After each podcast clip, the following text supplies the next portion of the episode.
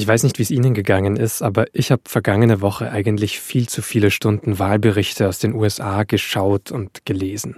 Hier eine neue Zahl, da eine Analyse, ein Interview, dort nochmal tausend Stimmen ausgezählt. Aber es ist ja so, wer in den USA Präsident wird, ist eben auch für Deutschland unglaublich wichtig, für die Europäische Union und eigentlich für die ganze Welt. Und am Samstag ungefähr 17.30 Uhr mitteleuropäischer Zeit war es dann endlich soweit. CNN projects Joseph R. Biden Jr. is elected the 46th President of the United States, winning the White House and denying President Trump a second term. Erst CNN, dann immer mehr andere Medien haben gesagt, die Zahlen sind jetzt eindeutig. Joe Biden hat die Wahl gewonnen. Joe Biden. Joe Biden. Joe Biden. Ce soir, Joe Biden. Joe Biden. Joe Biden. Joe Biden has won. Der demokratische Kandidat Joe Biden hat nach übereinstimmenden Erhebungen großer US-Sender die Präsidentenwahl gewonnen und wird damit 46. Präsident der USA. Und dass eben nicht nur Menschen in den USA zugesehen haben, das wusste natürlich auch Joe Biden selbst, als er am Samstag seine Siegesrede gehalten hat. Tonight The whole world is watching America. And I believe at our best, America is a beacon for the globe. We will not lead, we will lead not only by the example of our power, but by the power of our example. Im besten Fall seien die USA ein Leuchtturm für die Welt, sagt Biden. Er will wieder eine Führungsrolle einnehmen durch Stärke und Vorbildwirkung. Das war nur ein ganz kurzer Moment in Bidens Rede, aber einer, der einen ganz klaren Kontrast zu Donald Trump aufzeigen sollte. Trump, der hat sich in den vergangenen Jahren ja aus vielen Konflikten rausgehalten. Er ist aus internationalen Verträgen und Organisationen ausgestiegen, hat Verbündete vor den Kopf gestoßen und internationale Handelskonflikte verschärft. Demgegenüber will Biden offenbar wieder Verlässlichkeit ausstrahlen. Und ganz unbekannt ist er ja auch nicht. Als Barack Obamas Vizepräsident war Biden außenpolitisch viel im Einsatz. Was hat die Welt also gesehen und gedacht, als Biden diese US-Wahl gewonnen hat? Was ist außenpolitisch von Joe Biden zu erwarten? Darum geht es in dieser Folge von Das Thema. Mein Name ist Vincent Vitus Leitgeb und heute spreche ich mit drei unserer SZ-Korrespondentinnen aus Peking, Brüssel und Moskau. Gleich geht's los. Medien die machen doch Fake News, sind politisch beeinflusst und berichten nur nach persönlichem Gusto, oder? Wenn jemand sagt, ihr betreibt Haltungsjournalismus, dann fällt es echt schwer zu verstehen, was da der Vorwurf ist. Wann ist das passiert, dass Leute, die Medien konsumieren, sagen, äh, Journalisten dürfen keine Haltung haben? Ich finde, man muss darüber diskutieren. Und genau dazu, zum Mitdiskutieren, lädt der neue Deutschlandfunk-Podcast nach Redaktionsschluss ein. In jeder Folge kommt die Frage eines Hörers oder einer Hörerin auf den Tisch. Zum Beispiel, ob Medien in der Corona-Berichterstattung der Regierung folgen oder ob und wie gendergerechte Sprache im Radio oder in Podcasts funktionieren kann. Nach Redaktionsschluss gibt es jeden Freitag neu in der kostenlosen DLF Audiothek App, auf Spotify und überall da, wo es Podcasts gibt.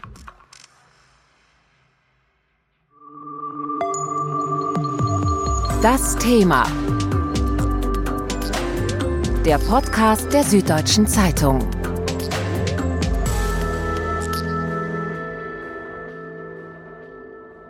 Das erste Land, auf das wir in dieser Folge schauen wollen, ist in vielerlei Hinsicht vielleicht das wichtigste. We're negotiating now with China. China. China all the time. We have a deficit with China. People say, oh, you don't like China. I like China. China war immer sehr weit oben auf Donald Trumps außenpolitischer Agenda. Und zwar insbesondere in Fragen der Wirtschaftspolitik. Aber das ist natürlich ein Thema, über das auch Joe Biden im Wahlkampf gesprochen hat. Und manches klingt da vielleicht sogar überraschend ähnlich. We need to get tough with China. If China has its way, it's going to keep moving and robbing U.S. firms of our technology, intellectual property, and forcing American companies to give, away, give it away in order to do business in China. Genau dieser Joe Biden hat jetzt die Präsidentschaftswahl gewonnen. Und deswegen ist bei mir Lea Däuber aus Peking zugeschaltet, unsere SZ-Korrespondentin für China.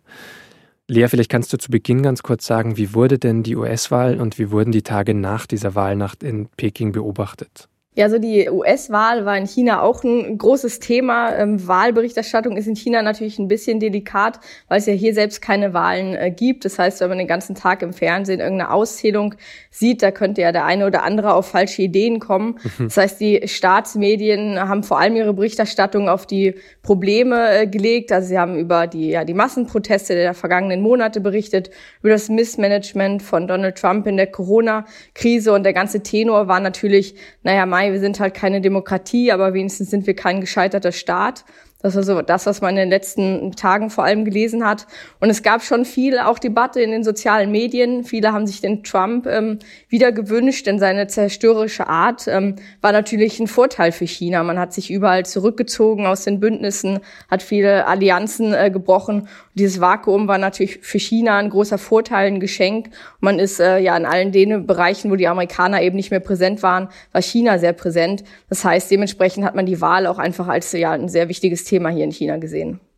Du hast ja auch in einem Artikel geschrieben, Trump hat ja sogar einen schönen Spitznamen in sozialen Medien in China, oder?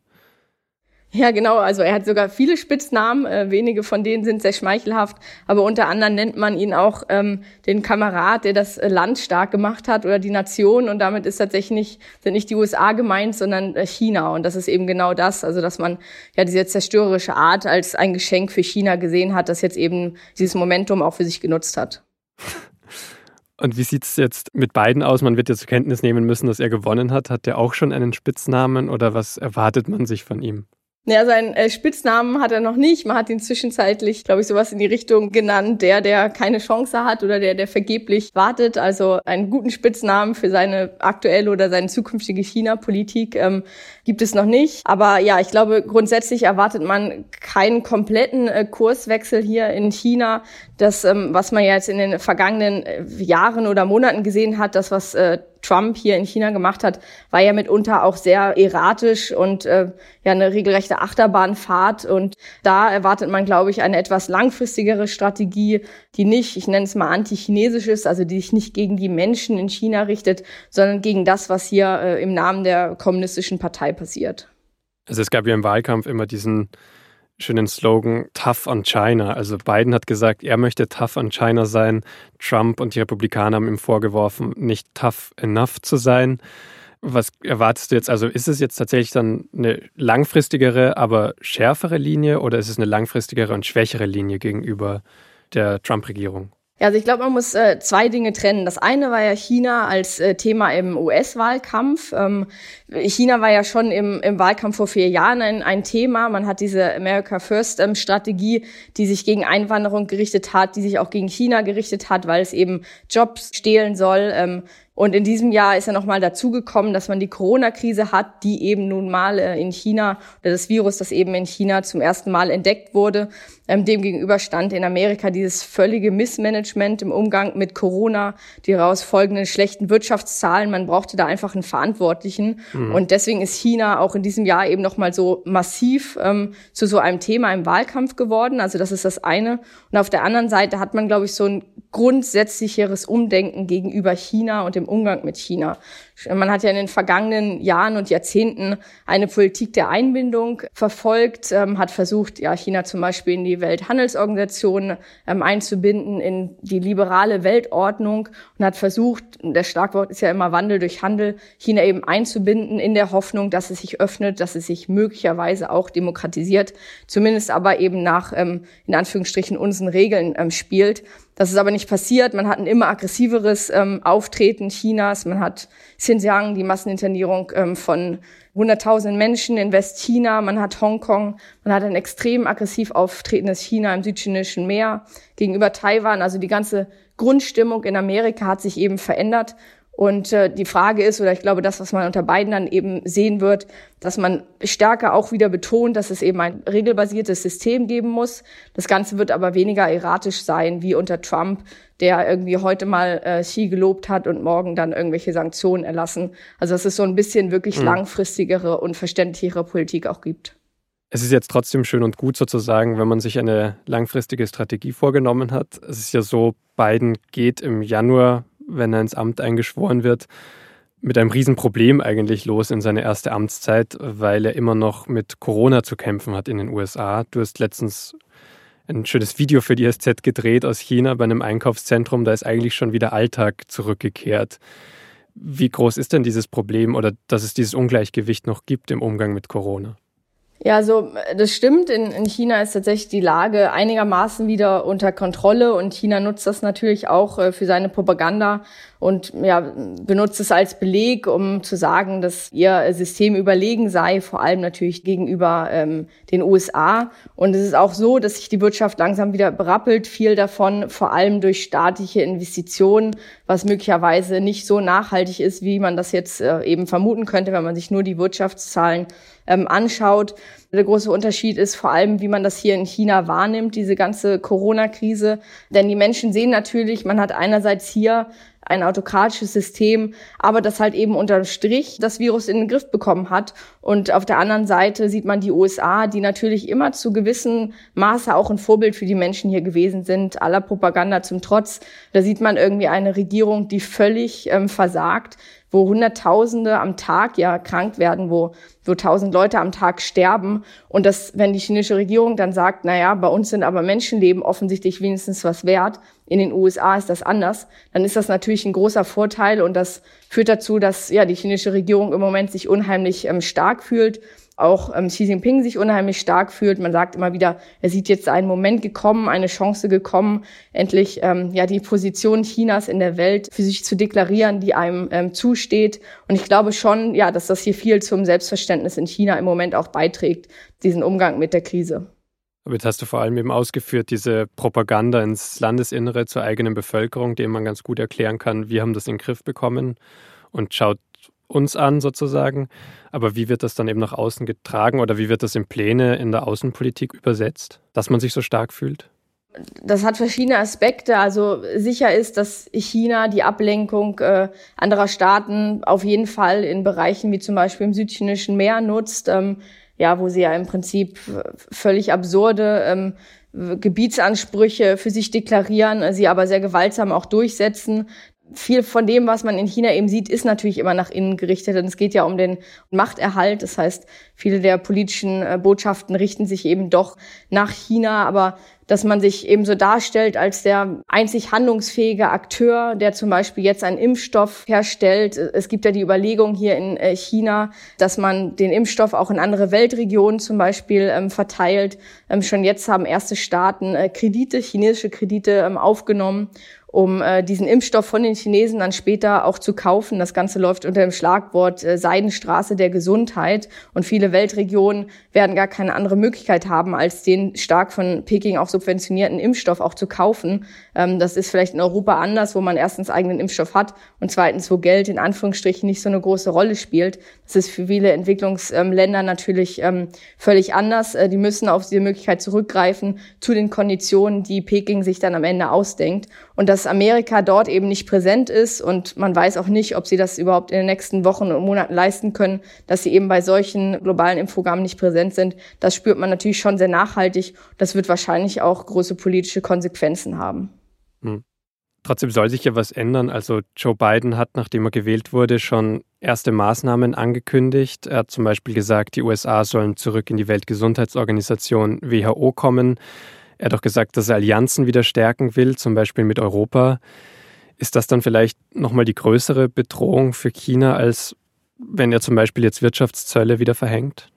Das glaube ich schon. Ich glaube, wovon China wirklich in den vergangenen Jahren am meisten profitiert hat, ist, dass man ihnen diese permanenten Regelverstöße, ihre Rücksichtslosigkeit, ihre Lügen immer wieder nachgesehen hat. Immer wieder hat man gesagt, es ist ein Entwicklungsland, dieses berühmte Wandel durch Handel, wir müssen nur geduldig sein, sie sind eben noch nicht so weit, aber es wird doch hier und da besser. Ich glaube, das war im Großen und Ganzen einfach ähm, sehr naiv.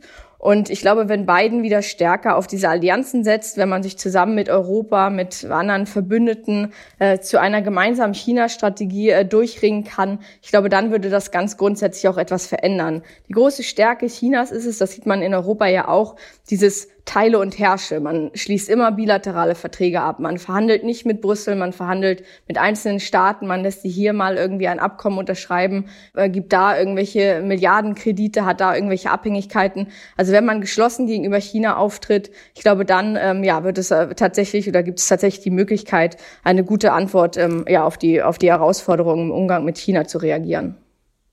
Vielleicht auch eben, wenn man gemeinsam Kritik übt. Du hast ja auch schon angesprochen, Biden ähm, wird definitiv Menschenrechtsverletzungen stärker ansprechen. Er hat ja auch im Wahlkampf im August 2020 schon den Umgang mit den Uiguren in China als Genozid bezeichnet.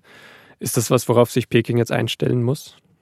Ja, das glaube ich definitiv auch. Aber auch da würde ich ähm, sagen, da darf man äh, nicht naiv sein. Ich glaube, dass es nichts bringt, äh, China an irgendeine Moral zu appellieren oder an das Gewissen zu appellieren. China ist ein Unrechtsstaat, der ist auf Unrecht und Terror gegründet und so ist er auch in den letzten 70 Jahren regiert worden. Ich glaube, es muss China wehtun, es muss Konsequenzen haben, wenn so etwas wie in Xinjiang ähm, passiert mit der Masseninternierung von hunderttausenden Menschen, dann muss das Konsequenzen haben. Da bringt das nichts zu sagen, bitte, bitte lasst das doch. Ähm, sondern es muss richtig wehtun und es muss klar sein, wenn ein Menschenrechtsverstöß von so einem Ausmaß passieren, dann hat das Konsequenzen und dann wird das international nicht toleriert. Das ist bisher nicht ausreichend passiert und deswegen hat China dementsprechend auch noch nicht aufgehört. Es lügt ja sehr unverhohlen und sagt, ähm, es hätte gar keine äh, Internierung in Xinjiang gegeben. Das seien Ausbildungszentren und damit sind sie, das muss man leider so klar sagen, in den letzten Jahren auch durchgekommen. Und äh, das könnte sich, oder das kann man zumindest hoffen, vielleicht unter beiden ändern. Und das ist jetzt auch schon mitgeschwungen, auch obwohl Trump immer angekündigt hat, sehr hart zu China zu sein, ist auch bei ihm nicht passiert, letztlich in den letzten vier Jahren. Das ist bei ihm nicht passiert. Er ist ja sehr erratisch gewesen. Er hat ja sogar, ähm, so sagen zumindest äh, einige Quellen, ähm, Xi ermutigt, äh, dass er die Camps weiterbauen soll. Er hat ja auch in Hongkong äh, erst gesagt, es sei gut, äh, wie Xi mit den äh, Demonstranten ähm, in der Sonderverwaltungszone umgeht. Ähm, ich glaube, bei Trump äh, gab es auch kein moralisches Gerüst oder irgendwelche Leitlinien, die da äh, verfolgt wurden. Ähm, insofern, ja, ich glaube, das wird sich deutlich ändern. Hat Trump dann mit dieser erratischen Art, wie du sie beschrieben hast, überhaupt etwas erreicht in China, zurückblickend auf vier Jahre?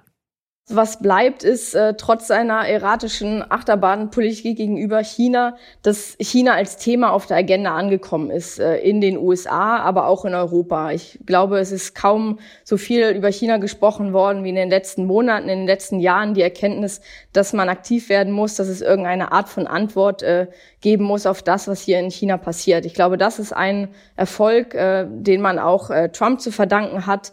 Ähm, und das ist jetzt aber nichts äh, Positives. Ich glaube, was bleiben äh, wird, ähm, und das ist, finde ich, eigentlich eine der ähm, katastrophalsten Folgen äh, von Trumps Präsidentschaft auch hier in China, ist der große Schaden, den er an der Demokratie hinterlassen hat. Also man muss sich halt klar machen, die USA als Vorbild, sie haben vor allem auch die Demokratie als Vorbild oder als möglicher Weg für China der ist in weite Ferne gerückt hier im Land. Und das ist natürlich eine Folge, etwas, was bleibt von Trumps Präsidentschaft hier in, in China und wird möglicherweise eben auch auf viele Jahre und Jahrzehnte immer das Bild von Demokratie hier in China auch mitprägen.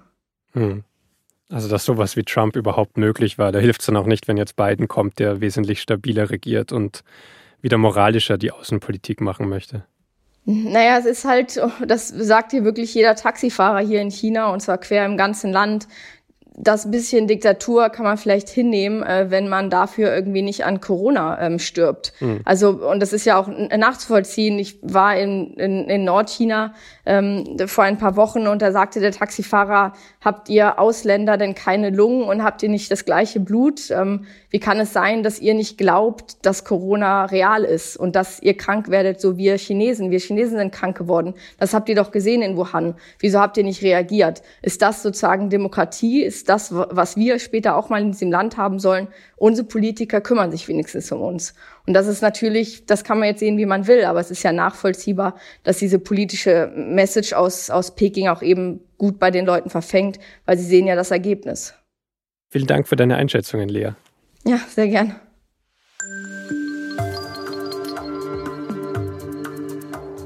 Das war Lea Däuber, die SZ-Korrespondentin in China. Und sie hat es ja schon angesprochen. Also der US-Präsident Joe Biden wird wohl viel stärker als Trump auf frühere Allianzen setzen, auf Diplomatie und auf Kooperation. Und das ist etwas, wo man wohl auch in Brüssel und anderen europäischen Hauptstädten sehr genau hingehört hat. Eine der ersten Reaktionen, nachdem Biden zum Wahlsieger erklärt wurde, kam deshalb auch wenig überraschend von EU-Kommissionspräsidentin Ursula von der Leyen. Die Vereinigten Staaten von Amerika und die Europäische Union haben gemeinsam eine beispiellose Partnerschaft aufgebaut. Sie hat tiefe Wurzeln in der gemeinsamen Geschichte und in gemeinsamen Werten wie Demokratie, Freiheit und Rechtsstaatlichkeit. Europa und die USA setzen sich ein für die Achtung der Menschenrechte, für soziale Gerechtigkeit und für offene Wirtschaftsbeziehungen. Aber was erhofft sich die Europäische Union konkret? Und wie sehr hat sie auf den Wahlsieg von Joe Biden gesetzt? Das habe ich den SZ Brüssel-Korrespondenten Matthias Kolb gefragt.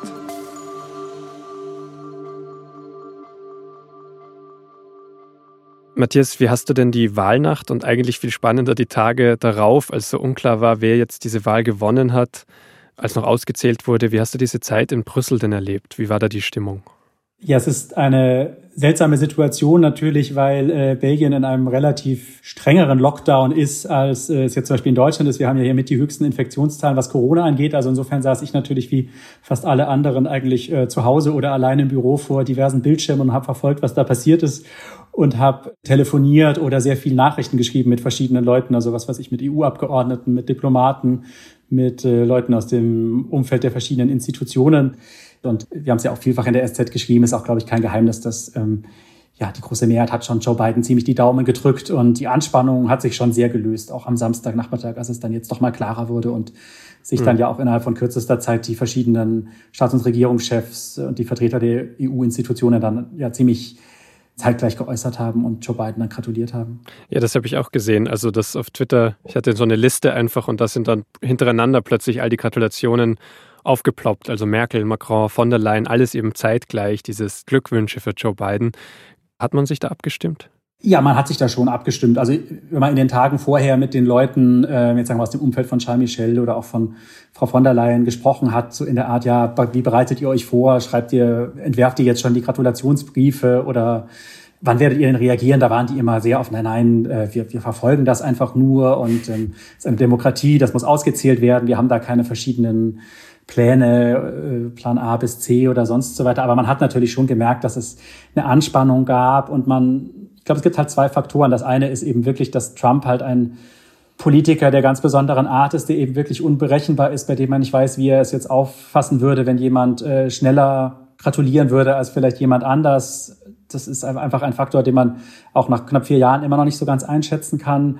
Und es ist natürlich auch so, dass Donald Trump wird bis zum 20. Januar 2021 Präsident bleiben. Wir wissen alle, dass äh, man über die Präsidialdekrete sehr viel tun kann als US-Präsident. Und da hat natürlich jetzt auch niemand ein Interesse gehabt, Trump jetzt irgendwie vor den Kopf zu stoßen und es jetzt irgendwie zu riskieren, dass er jetzt in den nächsten zwei, zweieinhalb Monaten äh, da noch mehr Schaden anrichtet, als es vielleicht vorher schon war. Also insofern war da schon das Bestreben, sich geschlossen zu verhalten. Das ist ja etwas, was die EU äh, durch den Brexit gelernt hat, was man gegenüber China jetzt sehr stark versucht, dass man einfach sagt, wir sind 27 Mitgliedstaaten, zusammen sind wir dann 440 Millionen Einwohner, die größte Volkswirtschaft der Welt. Wenn wir geschlossen und geeint auftreten, dann haben wir viel mehr Chancen.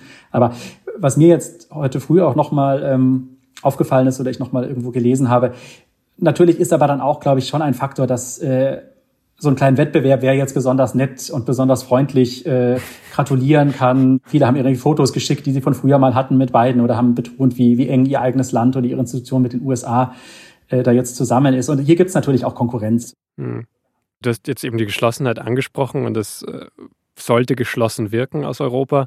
Man hatte davor aber ja schon befürchtet, dass so jemand wie Viktor Orban aus Ungarn dann Trump verfrüht gratulieren könnte und letztlich war es dann nicht Orban, sondern der slowenische Regierungschef. Der hat dann sogar am Samstag dann auch noch Trumps Linie gehalten und gesagt, die Medien rufen so eine Wahl nicht aus oder rufen das Wahlergebnis nicht aus. Also es gibt ja schon trotzdem noch Konfliktpotenzial in dieser ganzen Geschichte.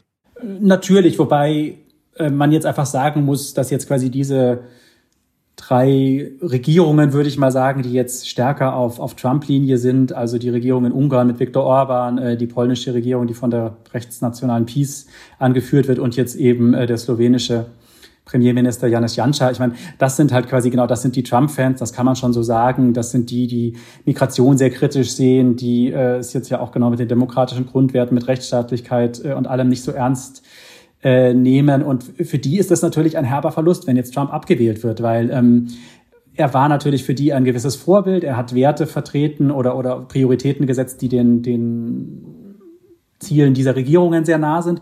Und ähm, die wissen jetzt natürlich, glaube ich, schon auch, dass es für sie härter wird. Also Joe Biden hat, glaube ich, vor einigen Wochen gesagt, es sei einfach absolut nicht hinnehmbar, dass irgendjemand in Europa Schwulen, Lesben und Transgender-Personen diskriminiert. Und mhm. da ist natürlich Polen gemeint. Und ähm, es gibt sehr viele amerikanische Politiker und Thinktanks und Experten, die genau sehen, was in Ungarn passiert und in Polen passiert, wie da der Rechtsstaat ausgehöhlt wird, wie Werte mit Füßen getreten werden. Das sind alles NATO-Partner und ich glaube, da wird schon klare Ansagen geben, das werden wir nicht akzeptieren. Wir werden euch öffentlich kritisieren. Wir werden ähm, ja überlegen, mit wem wir Geschäfte machen, zusammenarbeiten. Das, das wird schon, das wird schon härter werden. Mhm. Und die jeweiligen Regierungen werden auch versuchen, da jetzt ähm, ihre Beziehungen dann zum nächsten Präsidenten und zur nächsten Regierung dann da wieder zu verbessern und das einfach abzutun. Mhm.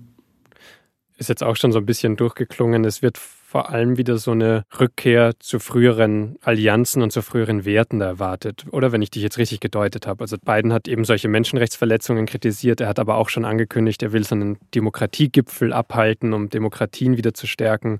Er will auch wieder zum Pariser Klimaabkommen zurückkehren. Also wird da für Europa wieder eben so ein verlässlicher Partner wie früher erwartet. Stimmt das? Absolut. Also ich glaube, Verlässlichkeit ist wirklich eines der Wörter, die man hier am häufigsten gehört hat, wenn man jetzt fragt, was erwartet ihr von der, von der nächsten Regierung äh, unter einem Demokraten namens Joe Biden. Ich glaube, man macht sich in Brüssel genauso wenig wie in Paris oder in, in Berlin jetzt die Illusion, dass alles so gut wird, wie es vermeintlich in der Obama-Zeit war oder auch unter Clinton, dass das jetzt hier wirklich so ein Honeymoon wird und es gibt überhaupt keine Konflikte mehr und äh, mhm. die Amerikaner werden die Europäer alles so machen lassen, wie sie wollen. Also damit rechnet jetzt keiner. Aber was eben, glaube ich, wirklich einen großen Unterschied machen würde, wäre eben jetzt, wenn man sagt, man hat genau wieder einen verlässlicheren Partner im Weißen Haus und in seinem Umfeld, dass man sich eben wirklich darauf verlassen kann, dass das, was ja von den Experten aus dem Weißen Haus und den einzelnen Ministerien kommt, dass das einfach gilt, dass das nicht innerhalb von einem Tweet äh, wieder überholt werden könnte oder dass es halt dann so Figuren gibt wie den früheren Botschafter in Deutschland, Richard Grenell, der ja dann auf dem äh, auf dem Westbalkan seine eigene Paralleldiplomatie macht oder der äh, frühere Botschafter Gordon Sondland hier, der sich dann in Ukraine eingemischt hat. Also all diese seltsamen Dinge, die wird es halt nicht mehr geben. Es wird eine Verlässlichkeit geben. Man wird sich besser absprechen können. Man wird sich koordinieren können. Es gibt, glaube ich, auch die große Hoffnung, dass die US-Ministerien einfach wieder mit Experten gefüllt werden, dass man da schnell ja ähm, sich austauschen kann und all diese Dinge. Das, das, das, das wird auf alle Fälle anders werden. Aber bei Handelsfragen, da werden die Amerikaner natürlich auf ihre eigenen Interessen gucken. Oder wenn man jetzt wieder mit dem Iran über ein äh, verändertes Nuklearabkommen reden wird, dann werden auch die Amerikaner da weiter ihre Forderungen irgendwie durchsetzen. Aber es wird, es wird verlässlicher werden, es wird grundsätzlich ja. besser werden und allein die Veränderung in der Klimapolitik ist einfach gar nicht zu überschätzen im Wert. Also quasi das ist das Megathema des 21. Jahrhunderts. Noch sitzt jemand im Weißen Haus, der, der leugnet, dass die Menschen mitverantwortlich sind für, für die Erderhitzung und Extremwetterphänomene und jetzt einfach jemanden im Weißen Haus dann bald zu haben, der sagt, this is real, wir müssen da viel tun, wir müssen verändern, wir müssen äh, dafür sorgen, dass, dass, dass einfach nicht mehr so viel CO2 ausgestoßen wird. Das ist einfach ein, ein, ein riesiger Fortschritt, glaube ich, für die ganze Welt und auch natürlich für die Europäer, die mit dem Green New Deal sicher ehrgeizige Ziele gesetzt haben und da jeden Partner gebrauchen können. Und äh, das wird schon sehr gut werden oder wird auf alle Fälle sehr viel besser werden als jetzt unter Trump. Dann kommen wir nochmal zu einer speziellen Organisation. Du berichtest ja in Brüssel für die SZ nicht nur über die Europäische Union, du berichtest auch über die NATO, also auch über Sicherheitspolitik und Verteidigungsfragen. Wird sich denn da in Bezug auf die NATO, auf Verteidigungspolitik, die Linie der USA stark ändern unter einem Präsident Biden? Hm, ich glaube, die Linie an sich wird sich nicht so stark ändern. Das ist, glaube ich, teilweise eben auch wieder durch Trump und sein großes Getöse und ähm, dieses ganze Getöse hat so ein bisschen überlagert, dass die US-Politik in der NATO eigentlich relativ stringent ist. Also seit mhm. 2014, seit äh, Russland eben die Krim völkerrechtswidrig annektiert hat, äh, hat man hier enorm viel investiert, um die Abschreckung gegenüber Russland zu intensivieren. Es wird wahnsinnig viel mehr in Verteidigung investiert. Also da wird es wie in so vielen anderen Sachen einen anderen Ton geben, aber in der Substanz äh, wird sich da nicht so viel verändern. Wird in Brüssel auch anders darüber geredet. Also man könnte jetzt auch sagen, wir haben in diesen vier Jahren Trump gelernt, wir dürfen uns nicht zu sehr abhängig machen von diesen USA, falls da eben noch so ein Präsident Trump nachfolgen könnte oder jemand ähnliches. Also hat man daraus vielleicht auch gelernt, dass man unabhängiger werden muss und will man das jetzt weiterverfolgen? Also diese Einsicht ist natürlich da. Da gibt es verschiedene Schulen. Also ein, ein Begriff, der in Brüssel sehr oft zu hören ist, ist quasi strategische Autonomie. Äh, das sagt vor allem Emmanuel Macron sehr oft. Das ist eben genau diese stärkere Unabhängigkeit von den USA. Das ist genau in Frankreich sehr, ähm, sehr innen sozusagen. Wird, glaube ich, in, in der Einschätzung schon geteilt. Die Frage ist eben halt nur, was man daraus macht. Also ich glaube, wenn man sich in Berlin oder anderswo umhört oder auch in Osteuropa, da sagt man, würde man das, glaube ich, eher so formulieren, wir müssen in dem Sinne unabhängiger werden, dass wir einfach mehr beizutragen haben für die NATO. Also dass man einfach äh, besser in der mhm. Lage ist, Europa zu verteidigen, dass wir ähm, den Amerikanern signalisieren, äh, wir sind weiter Partner, wir stehen an der Seite. Man weiß hier sehr genau, dass äh, was unter Obama ja auch schon anfing, da gab es diesen Pivot to Asia, ähm, also dass man sich äh, stärker nach Asien richtet, dass man China dort als große Bedrohung oder als, als, als, äh, als Konkurrenten im globalen äh, Gefüge ansieht und dass man dort eigentlich halt unterstützen und helfen muss, dass die Amerikaner ein bisschen entlastet werden und das wird jetzt sicherlich nochmal intensiviert werden, aber eben auch in einem Rahmen, der, der mehr Verlässlichkeit, der mehr Planbarkeit verspricht und ja, wo es dann, glaube ich, insgesamt einfach ruhiger wird. Denn die große Sorge war natürlich immer, glaube ich, bei jedem Gipfeltreffen oder bei anderen Auftritten von, von Trump war natürlich, dass er in Reaktion auf irgendeine Journalistenfrage oder provoziert durch, durch irgendetwas anderes halt wieder so Dinge macht, wie die Bündnispflicht in Frage zu stellen oder irgendwie die NATO äh, da Witze zu machen. Und das ist natürlich was, was einfach nicht sein darf. Die NATO ist nur so stark, wie sie geschlossen auftritt und äh, wie sich die Adversaries, also vor allem Russland und andere, halt sicher sein können, dass wirklich ein Angriff zum Beispiel jetzt auf Estland oder äh, Rumänien eben auch bedeuten würde, dass man sich dann mit den Amerikanern anlegt. Und das will ja eigentlich auch keiner. Noch ein Thema aus Deutschland vielleicht ganz kurz. Donald Trump hat ja angekündigt, US-Truppen, die in Deutschland stationiert sind, abzuziehen. Glaubst du, Biden wird daran festhalten? Ist ja auch eine wirtschaftliche Frage für viele deutsche Gebiete.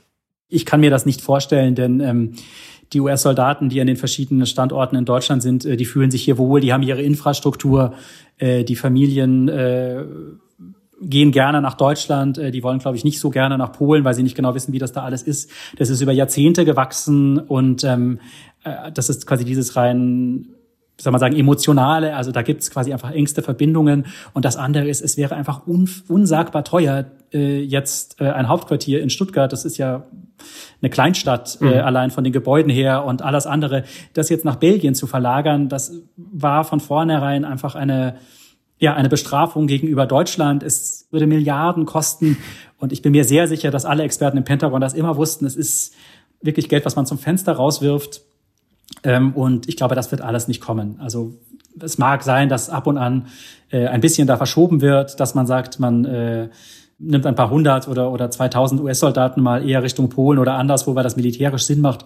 Aber quasi diese große Verlagerung äh, von 12.000 Soldaten, was ja damals im Raum stand, das wird einfach nicht passieren, weil das äh, militärisch, politisch äh, einfach überhaupt keinen Sinn gibt. Also da kann man, glaube ich, jetzt äh, ausatmen äh, und äh, sich darauf einrichten, dass es jetzt quasi die nächsten Jahre und Jahrzehnte eigentlich so weitergehen wird wie bisher.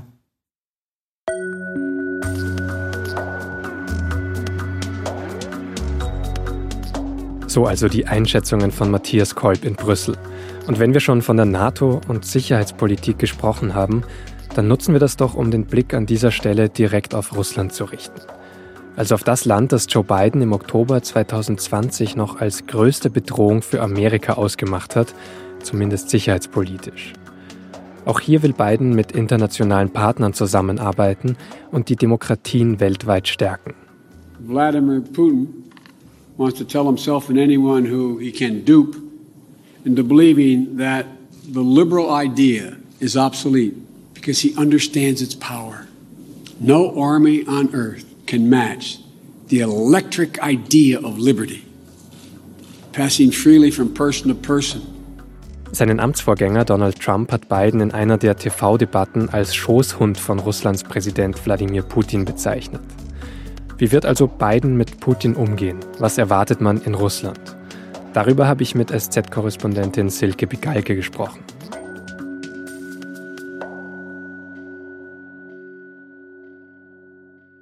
Silke Biden hat im Wahlkampf glaube ich, öfter sehr hart gegen Putin auch geschossen. Er hat vom kleptokratischen System in Russland geschrieben.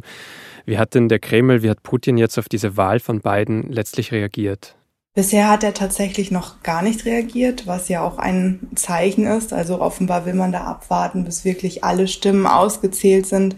Hier im Staatsfernsehen wird auch immer noch, ja, die Wahl in Zweifel gezogen und von Hunderttausenden gefälschten Stimmen gesprochen. Also man lässt sich da Zeit, das Wahlergebnis zu akzeptieren und anzuerkennen hier in Moskau.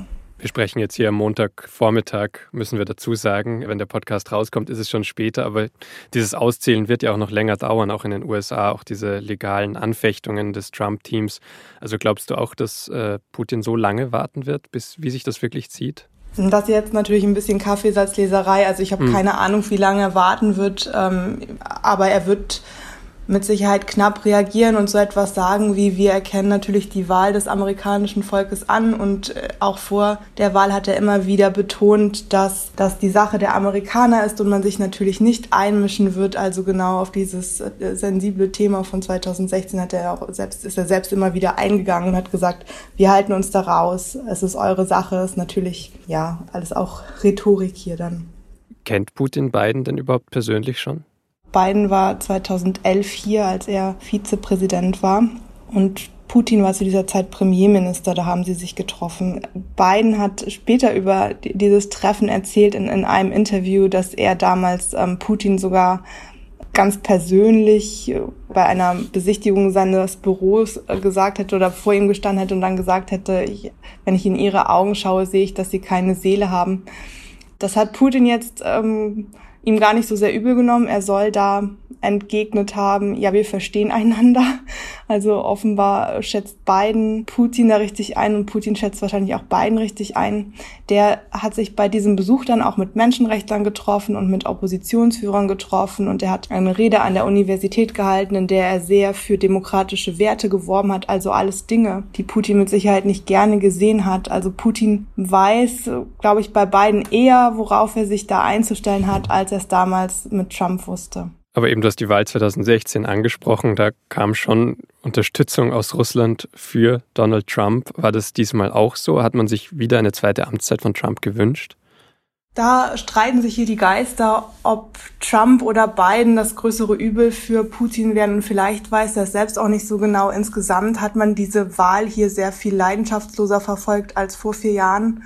Ich glaube, es ist nicht so ganz eindeutig, welchen Kandidaten sich Putin gewünscht hatte. Man kann sagen, einerseits kennt er Trump jetzt und kennt dessen Schwächen und wie er mit ihm umgehen muss und deswegen hätte er nichts dagegen, wenn Trump geblieben wäre. Andererseits hat Trump auch nicht das gehalten, was was sich Putin von ihm versprochen hatte. Also das ganz große Geschenk war diese Trump-Präsidentschaft auch nicht für den Kreml.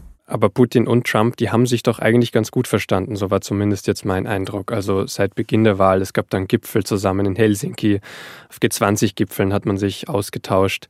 Ähm, war das dann doch nicht so, äh, so erfolgreich, die Zusammenarbeit?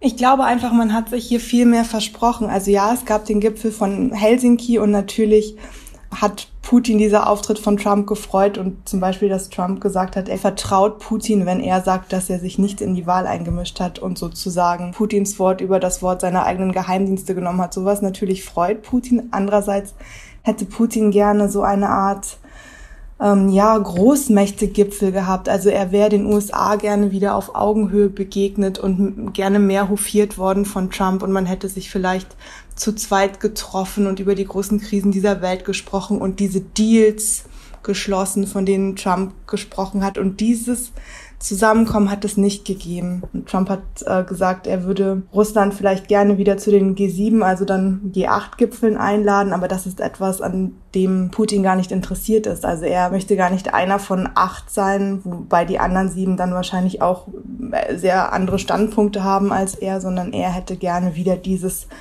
bipolare System Moskau auf der einen Seite, Washington auf der anderen Seite und diese beiden Großmächte entscheiden über die Geschicke der Welt. Und das hat es nicht gegeben mit Trump. Ja, du hast letztens mal in einem anderen Zusammenhang in einem Kommentar geschrieben, Putin definiert seine Macht auch zu Hause immer über seinen Einfluss in der Welt. Und da wäre dann Trump ja eben der richtige Kandidat gewesen, wenn er solche Gipfel gemacht hätte, solche Geschenke. Das hatte Putin vermutlich gehofft. Ich meine, es war natürlich auch ein vielleicht auch nicht so wahrscheinlich, wie er gedacht hätte, dass das passieren würde.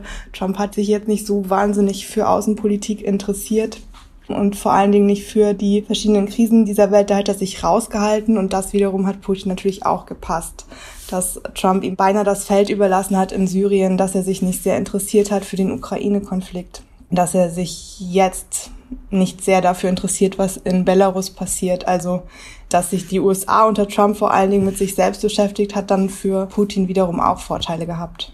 Okay, also es gab nicht diese große Anerkennung, aber es gab Räume, wo Putin reingehen konnte und eine Führungsrolle übernehmen konnte. Genau, so würde ich das formulieren. Und was waren das für Konflikte? Du hast jetzt schon angesprochen, eben Syrien zum Beispiel oder Ukraine. Welche Rolle hat denn Putin da übernehmen können? In Syrien kann man klar sagen, dort spielt Russland inzwischen die entscheidende Rolle. Also dort passiert nichts mehr, ohne dass der Kreml es vorher abnickt. Ähm, und hat ja dort die Rolle der Ordnungsmacht übernommen eigentlich und nutzt diesen Konflikt auch aus für seine Beziehung, Partnerschaft, Feindfreundschaft sozusagen mit der Türkei beispielsweise oder auch mit dem Iran.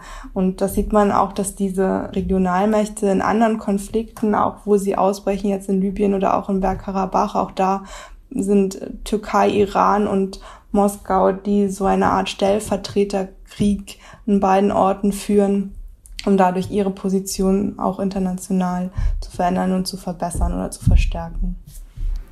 Bei der Ukraine ist es ein bisschen schwer für mich zu sagen, weil eigentlich die USA dort offiziell keine Rolle spielen. Dort ist halt diese, ja. diese Friedensgruppe, da, da ist Washington nicht dabei, aber natürlich muss man eigentlich als, äh, also die USA versteht sich oder sagt man als, als Weltenpolizei und dort, wo ein Land das andere überfällt oder einen verdeckten Krieg führt oder eine, ähm, ein Teil des anderen Landes annektiert, muss man natürlich immer wieder Kritik äußern und sagen, damit sind wir nicht einverstanden. Also ich denke, dass die Sanktionen womöglich eher steigen oder schärfer werden als unter Trump, wobei auch Trump, da hat sich Putin immer wieder beschwert in den letzten Wochen, auch unter Trump mehr Sanktionen entschieden worden sind. Und zwar eine ganze Menge, ich glaube 46 ähm, Mal ist unter der Trump-Regierung sind Sanktionen entweder verlängert worden oder neue Sanktionen hinzugefügt worden. Und diese Zahl hat Putin in den letzten Wochen mehrfach genannt. Also da ist auch eine Enttäuschung zu spüren hier im Kreml.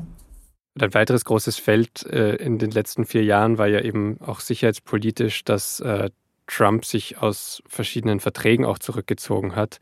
Er ist zum Beispiel aus dem INF-Vertrag ausgestiegen. Da ging es darum, dass landgestützte atomare Mittelstreckenwaffen verboten werden. Ähm, das war damals natürlich großer Aufreger. Man, viele haben geschrieben, jetzt ist die Welt wieder unsicherer geworden, weil dieser Vertrag ausgelaufen ist. Wie hat Putin denn diese Debatte damals erlebt oder ist, ist man da offen, sozusagen wieder abzurüsten, einen neuen Vertrag zu schließen oder sich hier zu verändern? Ich glaube, vor allen Dingen geht es jetzt erstmal darum, die Verträge, die es noch gibt, nicht auch noch zu verlieren. Also der INF-Vertrag ist jetzt erstmal ausgelaufen und ähm, beendet und nicht mehr existent sozusagen. Aber ähm, der nächste Vertrag, der ausläuft, ist der New Start-Vertrag über strategische Waffen, also auch Atomwaffen und der läuft im Februar aus. Und ähm, da hat Moskau signalisiert, dass es sich auf jeden Fall eine Verlängerung wünscht.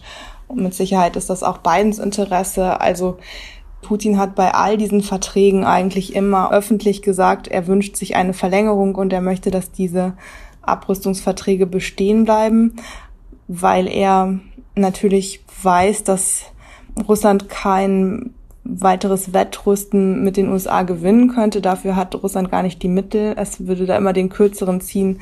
Gerade beim INF-Vertrag war ja auch die Frage, inwieweit Moskau den nicht schon längst verletzt hat. Und natürlich nützt ein Vertrag einem Land, wenn sich der andere dran hält und man selber sich daran aber nicht gebunden fühlt, nochmal besonders. Verstehe. Für Deutschland ganz interessant wirtschaftlich ist auch noch ähm, die Gaspipeline Nord Stream 2 die ist ja auch für den russischen Staatshaushalt ganz wichtig, weil darüber Erdgas verkauft werden soll. Ähm, Gazprom zahlt diese Pipeline. Trump hat die bisher immer massiv kritisiert. Ähm, wie sieht das denn da mit der neuen Linie Bidens aus? Oder kann oder was erwartet Russland da vielleicht für eine neue amerikanische Linie unter Biden? Also Russland hofft, dass sich die USA unter Biden vielleicht stärker zurückhalten werden, was dieses Projekt angeht. Und wenn Biden die Beziehung zu den Europäern verbessern möchte, dann wird er vielleicht nicht weiter mit Sanktionen drohen, was diese Gaspipeline angeht. Insofern erhofft sich Putin da, dass es für ihn leichter wird. Ähm, andererseits ist wieder so eine einerseits andererseits Frage. Andererseits hat das für Putin natürlich auch Nachteile, wenn sich die Beziehungen zwischen den USA und Europa wieder verbessern in Zukunft. Aber in dem Punkt Nord Stream 2 könnte es tatsächlich helfen. Also insgesamt alles total unsicher, in welche Richtung es geht, weil Trump dann letztlich auch nicht so ein klarer Freund von Putin war, wie man es vielleicht erwartet hätte, oder? Genau, ich glaube, das ist eigentlich, äh, eigentlich der Punkt. Also es gibt schon äh, ganz gute Einschätzungen darüber, in welche Richtung es mit beiden geht. Aber zu sagen, mit Trump war alles einfach für Russland und ähm, mit beiden wird jetzt alles schwer, wäre zu einfach gesagt. Hängt es auch damit zusammen, dass Biden einfach berechenbarer ist in seinem ganzen Handeln? Für Moskau ist er berechenbarer, ja, insofern, als dass man von ihm eben erwartet, dass er sich an bestimmte Werte halten wird und Kompromisse suchen wird und bestimmte ähm, Standpunkte verteidigen wird. Das konnte man bei Trump ja einfach überhaupt nicht vorhersehen, wie er reagieren würde und wo er sich zurückhalten würde und wo er zum Beispiel eskalieren würde. Also ähm, an manchen Stellen hat man sich dann vielleicht sogar bei Trump eher zurückgehalten, um eine Lage nicht zu eskalieren, die unter Biden nicht eskalieren würde, weil Biden dafür einfach zu vernünftig ist.